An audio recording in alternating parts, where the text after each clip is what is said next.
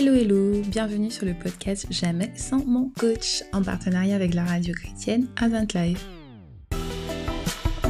L'objectif de ce podcast est de vous apporter des clés, des conseils, des plans d'action pour votre croissance spirituelle et votre développement personnel avec l'aide du meilleur des coachs, Dieu. À la fin de chaque podcast, vous aurez un défi à relever pour faire les ajustements qui s'imposent dans votre vie. J'espère que vous êtes prêts. En tout cas, c'est parti. Vous avez un nouveau palier à franchir dans votre vie et ça commence ici et maintenant. Hello hello, je suis contente de te retrouver pour ce nouvel épisode dont le titre est Un nouveau regard sur l'échec. Pourquoi un nouveau regard Pour ne plus en avoir peur? Mais l'échec en fait, quand on regarde, elle est amenée par euh, il est amené en fait par les croyances, par les croyances que nous avons de nous-mêmes, les croyances que les autres aussi ont de nous et qui nous transmettent. Et je vais te donner l'exemple du mystère du vol du bourdon. Parce que j'aime vraiment beaucoup cet exemple. Le bourdon, c'est la taille de ses ailes, son poids, la dimension. Rien ne correspond et normalement, ce n'est pas possible qu'il vole.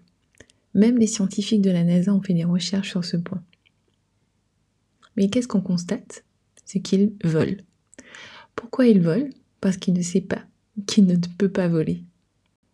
Toi aussi, tu as des choses, des capacités que tu ne connais pas, que tu ne sais pas. Mais tu n'oses pas faire les choses, tu n'oses pas prendre des risques parce que tu as peur, peur d'échouer. C'est dommage parce que cette peur de l'échec t'empêche de vivre l'extraordinaire de Dieu, comme pour le bourdon. Alors je te propose de voir avec moi l'échec de notre, point de vue. On va changer d'angle de vue et on va voir quatre points ensemble.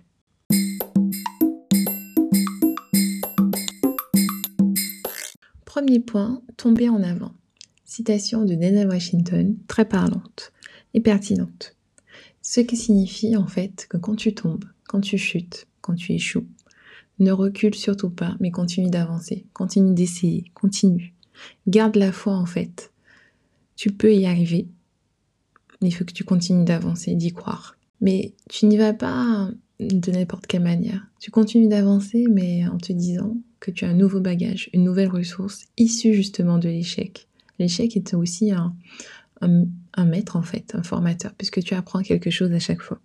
Et puis aussi parce que tu auras échoué, il y a des choses que tu ne referas pas.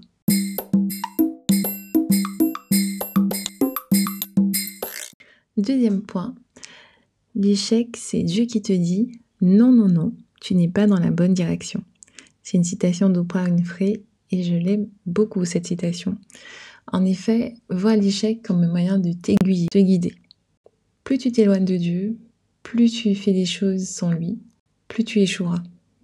Alors assure-toi vraiment d'être en marche avec lui pour aller dans la bonne voie, pour faire vraiment ce qui est pour toi et où tu réussiras.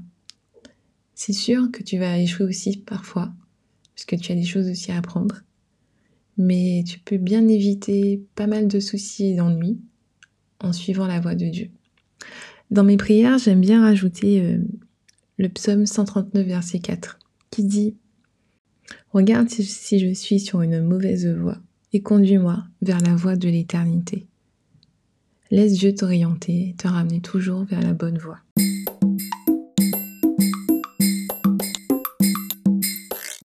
Troisième point, la peur de l'échec est ta plus grande perte de temps. Et oui, la peur est quelque chose qu'on attire en nous. Le fait de se dire je vais échouer est déjà une croyance. Une croyance qui n'est pas du tout aidante parce qu'elle va te bloquer pour faire ce que tu dois faire dans ta vie. Avoir peur d'échouer, c'est quelque chose qui est plutôt normal, mais c'est aussi quelque chose qui n'est pas aidant aidant parce que tu peux avoir peur d'échouer et te dire euh, ok ben je vais faire tout pour ne pas échouer mais souvent parce qu'on a peur d'échouer on n'essaye même pas de faire un pas vers quelque chose qui nous attire quelque chose qui nous donne envie et malheureusement parce que tu as déjà cette croyance avant même d'essayer que tu vas échouer quand tu te lances, ben, en fait, tu te rassures parce que tu vas te dire, ben, finalement, regarde, je n'aurais pas dû faire parce que j'ai vraiment échoué.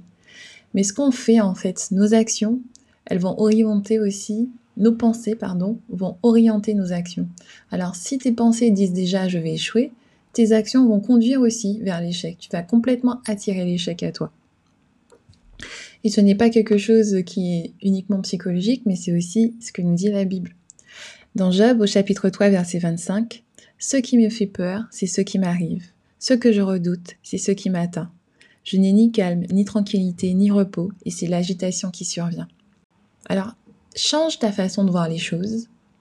Au lieu de dire que tu as peur d'échouer, dis-toi plutôt, je vais attirer à moi la réussite. Je vais réussir dans ce projet, je vais réussir dans ce domaine. Mais tu vas pas réussir juste parce que c'est toi. Tu vas réussir parce que tu as mis Dieu en premier dedans, dans ce projet. Et que tu crois que c'est lui qui va tout diriger. Et que tu, veux t'assurer aussi que c'est sa volonté.